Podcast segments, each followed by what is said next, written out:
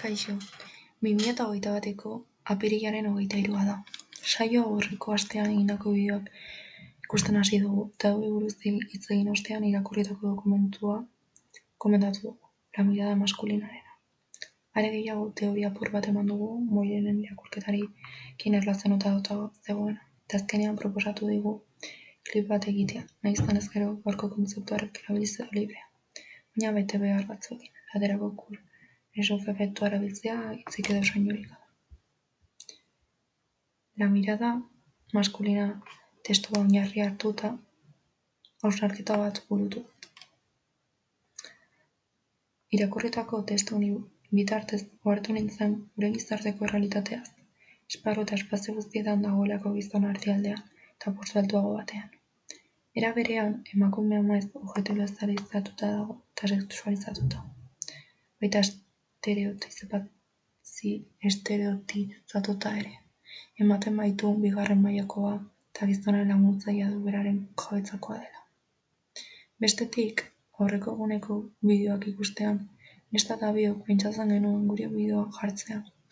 Moertu ginenean, nola egin zuten gainerakoek, zalantzan hartu zitzaizkigun, ez genekielako ondo zegoen ala ez. Baina badaki lotxalde batera utzi behar dugula, ikastera etorri garelako, horregatik hurrengoan prest egongo gara.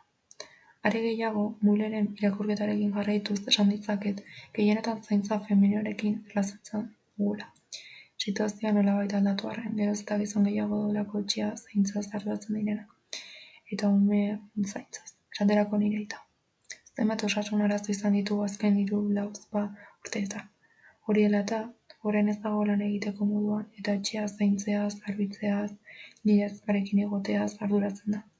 Nire ama lanea egiten dagoen bitartean. Modu berean, zenbait bideo ikusi genituen alternatiboak, ulertzen ez nituenak, baina pentsatzen jarri nintzen hori zergatik izan zitekeen. Alde batetik uste dut deserosoa edo arraro bizitzea horrelako bideoak ikustea ez nagoelako ohituta, beti multinazional, enpresa eta erakunde handiek bideratutako bideoak edo filmak ikusten ditudalako. Eta hauek egiten dituztenean, errazagoak izaten dira kontsumitzeko eta entretenitzeko bakarrik egiten ditutelako. Askotan mezu konkretu sakon bat gabe. Gainera, zaila izaten zait zerbait ikustea zentzurik gabe, une oro esan nahi bat bilatzen saiatzen naizelako, eduki ez arren, eta hori gertu zitzaidan orain dela aste batzuk Nomaland filma ikusten nengoenean. Hau, lagun batekin ikustera joan nintzen, eta hasieratik argi izan nuen pelikula desberdin bat izango zitzakeen izango zela. Bai plano aldetik, bai irudiengatik, bai historiagatik, eta honi bera gertatu zitzaidan pelikula oso ona zen. Mezu ikaragarri batekin, baina ohituta nagoen ez estilo horietakoak ikustea guztegia eta mentxuegia irudi zitzaidan, eta esten askori askori ez nien zentzua bilatu. Halaber, soft fiction bideoarekin ikusi genuen bezala askotan ohartu gabe epaitu egiten ditugu pertsonak. Nire kasuan adibidez, lehen realiteke film bigesten dituenean, maiz protagonista du zelako epaitzen dituen, eta askoten egia esanda emakumeak izaten ziren, baina konturate nintzenetik gutxiago egiten bakarrik konturatzen ez naizenean edo nahi gabe. Komentario edo epaiketak horiek ez dudalako ezer lortzen. Bakarrik nire barruan dauden komentario ezkagarriak lotsagarriak azalaraztea. Horregatik nahitazkoa da lehenengo gure baloretan arreta jartzea eta guk eraldatzea, beharrezkoa ikusten badugu. Eta feminismoa erdietsi nahi badugu hortaz ere garrantzitsuagoa, emakumeak esploitzeari uztea, gehienetan bere idirako afektatuenak. Izan ere, maiz nire emozioekin bat ez datozen erreakzioak ikusten ditudanean, ez ditut ulertzen edo sinesten edo eta atzera botatzen didate, bideoetan ikusten dugun moduan, zerbait traumatikoa kentzen ari da barretza. Eta horren atzean seguraski arrazoi badago, baina nik hori ikusten nagoenean, burura etortzen zait gezurretan dagoela. Ez du halako bat egiten beraren emozioekin.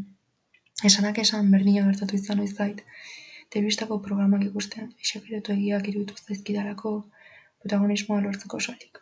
Horregatik pentsamendu eta epaiketa hauek desegin eta suntsitu behar dituela uste dut.